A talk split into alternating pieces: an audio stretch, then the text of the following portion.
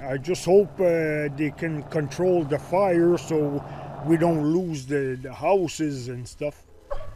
Homes, well, there's already cottages that burn, so I know that. I don't know, but that's all I heard. But here in Albany, I'm not worried about that. The town will not burn here. That I know. Everything's so dry. It's everything's tender. It's just crispy everywhere. So hopefully, like I said, we just got to pray for rain and get what we can. 加拿大近年来森林火灾越来越严重，不但造成巨大的生命财产和森林覆盖面积的损失，而且也让政府在扑灭林火方面的开支连年猛升。No, I've never seen anything like this before, and hopefully I never do again, because it isn't nice. See it in your home for sure. Now, the only thing with your house is you got to keep your windows closed and everything, and you can't use your air conditioning because it smokes it out inside the house.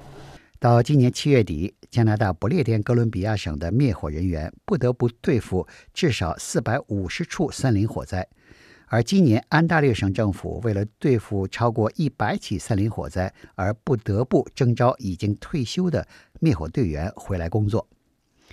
如果把加拿大各个省政府每年花在扑灭森林火灾方面的钱汇总起来，很容易就会超过十亿加元。加拿大联邦政府负责国家自然保护公园范围内的森林火灾灭火工作。不管是联邦政府还是省政府，政府的钱来自民众税收，所以归根结底，纳税人要为越来越严重的森林火灾买单。那么，有没有更好的办法来承担森林火灾带来的财政负担呢？专家们给出的办法是利用保险公司来分散风险。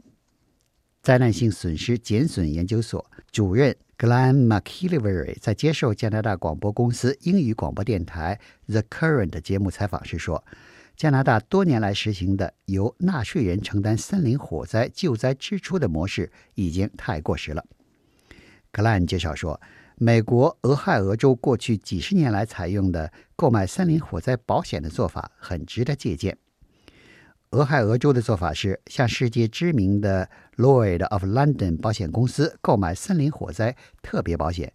其购买的保险规定，俄亥俄州政府负责每年森林火灾灭火费用的头五千万美元，而 Lloyd of London 保险公司则负担超过五千万美元的灭火费用开支，最高不超过两千五百万美元。换句话说，这个保险的作用是把俄亥俄州政府的森林火灾灭火费用限制在不超过五千万美元，因为过去多年来，俄亥俄州每年的森林火灾灭火开支几乎没有超过七千五百万美元的情况。加拿大阿尔伯塔省政府也在二零零二年和二零零六年分别购买过森林火灾灭火费用保险。根据二零零二年。